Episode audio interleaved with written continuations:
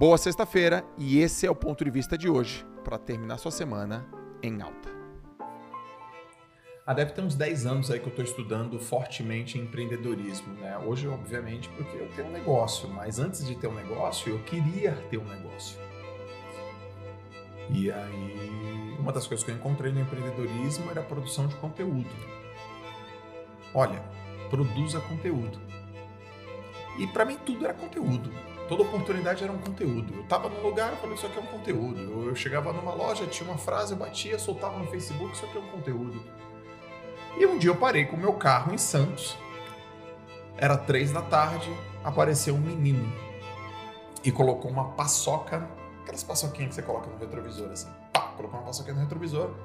E aí o meu vidro estava fechado, então eu peguei meu celular, bati a foto, atravessou o vidro e pegou no retrovisor.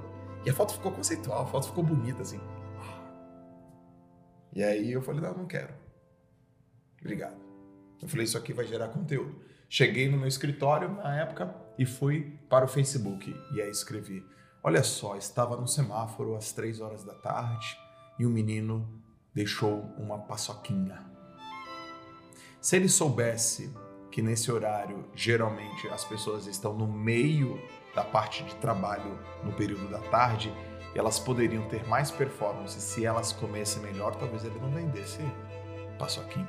Talvez ele vendesse um alimento sem glúten, sem lactose, sem açúcar, de repente que tivesse alguma substância que aumentasse a performance dele cognitiva e que desse mais disposição, talvez ele ganhasse mais dinheiro, talvez ele vendesse mais. Eu fiz um baita de texto assim.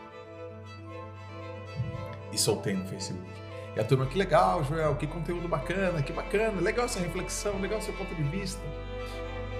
Muito bom, até uma hora que um rapaz chamado João escreveu assim: Mas você disse isso para o menino?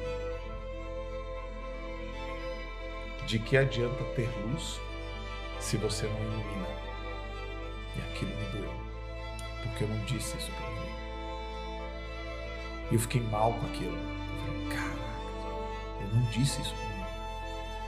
Ele, de que adianta ter luz se você não ilumina. Peguei meu carro e voltei de novo lá no semáforo para falar isso para mim. Mas ele não estava mais ali. E nunca mais ouvi o menino.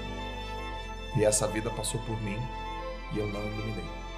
E ali eu tomei uma decisão de que adianta ter luz se você não ilumina. Todas as vidas que passarem por mim e eu puder fazer isso, eu vou fazer.